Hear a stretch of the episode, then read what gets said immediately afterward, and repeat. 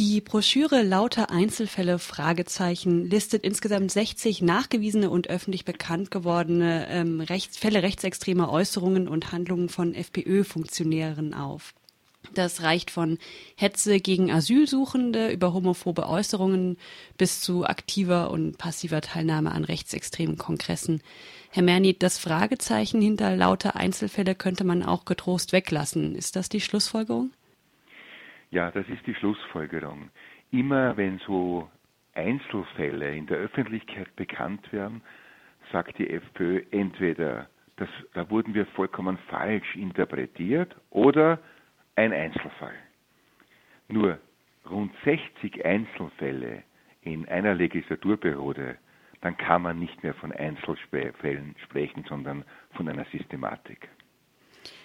Ist der Verweis auf den Einzelfall oder auf die falsche Interpretation ähm, denn dazu notwendig, um diese Tabubrüche in der Öffentlichkeit dann doch zu rechtfertigen? Oder sehen Sie darin überhaupt Tabubrüche?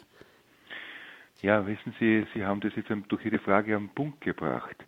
Ein Tabubruch ist doch etwas, wo man wirklich ein Tabu bricht. Aber wer das 60 Mal macht, bricht ja permanent Tabus und verschiebt die Grenze des Tabus.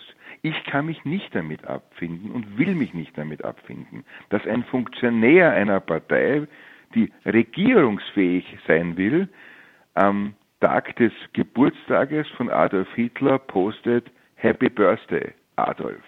Wissen Sie, ich meine nicht ein betrunkener Skinhead, sondern ich meine ein Funktionär der FPÖ.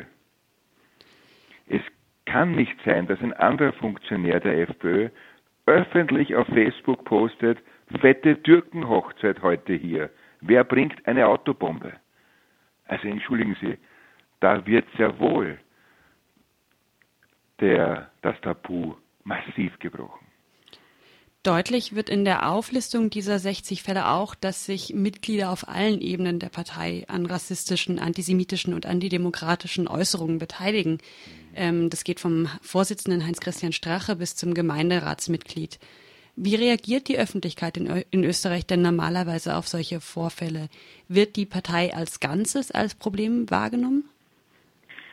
Ja, eben, die Öffentlichkeit fällt dann oft äh, auf diese Argumentation rein, das war ein Einzelfall oder das war ja auch gar nicht so gemeint. Dort, wo man nicht mehr aus kann, da treten dann die Funktionäre zurück. Aber in jedem einzelnen Fall, nachweislich, treten sie immer dann erst zurück, wenn der Fall an die Öffentlichkeit kommt. Nur in der parteiinternen Öffentlichkeit passiert nichts. Ist das ähm, ein, also kann man das verstehen als eine Art Plädoyer für eine kritische Berichterstattung, für eine große, massive kritische Berichterstattung? Oder sehen Sie da auch die Gefahr, dass ähm, da so eine Art ja, wohlfeile Aufregung passiert, die aber sich nicht an den Wahlurnen niederschlägt? Also ich äh, finde, dass in den meisten Medien es hier eine korrekte Berichterstattung über diese Einzelfälle es gegeben hat. Was mir allerdings fehlt, ist die systematische, analytische Auseinandersetzung mit diesem Thema.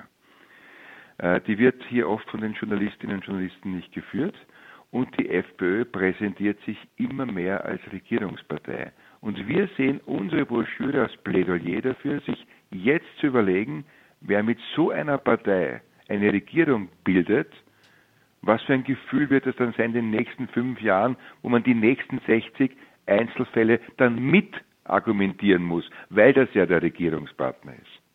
Sie haben das jetzt gerade schon mehrmals angesprochen, dass die Partei sich als regierungsfähig präsentiert. Das ist natürlich im Hinblick auf die Wahl zum Nationalrat am 15. Oktober und auch äh, das Mauthausen-Komitee veröffentlicht die Broschüre ja jetzt nicht zufällig zu diesem ja. Zeitpunkt. Was von den in der Broschüre angesprochenen Haltungen würde denn vermutlich in eine solche Koalition tatsächlich einfließen oder behält die FPÖ ihrer Einschätzung nach eine Art ähm, außerparlamentarischen Arm, der dann weiter agiert. Nein, diese Personen, wie Sie richtig gesagt haben, sind ja quer durch die Partei. Es sind von Basisfunktionären bis Spitzenfunktionäre. Hier sind ja Menschen zurückgetreten, denen man Regierungsämter in Österreich zugetraut hätte. Erst vor wenigen Wochen der Herr Hübner. Das heißt, das kann uns ja dann durchaus blühen, dass die in einer Regierung das genau gleiche Gedankengut, das ja in ihnen fix drinnen ist, auch zum Ausdruck bringen. Und ich will eben vermeiden, dass dann Sozialdemokraten oder christlich-Soziale hergehen müssen und sagen, naja, das hat er nicht so gemeint. Er hat halt nicht nachgedacht, wie der Adolf Hitler zum Geburtstag gratuliert hat. Also das kann doch nicht sein. Das ist doch ein Zurück in die dunkle Zeit der 50er Jahre, wo man gesagt hat, wir haben ja alles nicht gewusst, was da alles passiert ist. Das ist auch der Grund unserer Broschüre. Es soll morgen keiner sagen können, er hätte nicht gewusst, was denn das für eine Partei sei, mit welchen Funktionären hier agiert wird. Sehen Sie da auch Verantwortung bei der ÖVP und der SPÖ? Die haben die beiden Parteien gerade angesprochen, die ja jetzt im Vorfeld der Wahlen eben nicht mehr ganz explizit eine Koalition mit der FPÖ ausgeschlossen haben. Ja, das sehe ich natürlich. Ich sehe die Verantwortung und äh, ich glaube, dass sich jede Partei hier gut überlegen muss, was das mit ihr ausmacht. Was macht das mit einer Seele der Sozialdemokratie aus, sich mit dieser Partei eine Regierung zusammenzureimen? Was macht das mit einer christlich-sozialen Partei aus? Dass Nächstenliebe dann nur mehr im Programm steht, aber mit den Hetzern Regierungspolitik gemacht wird. Also nicht nur, was macht das mit der FPÖ aus, sondern was macht es auch mit den beiden anderen großen Parteien aus.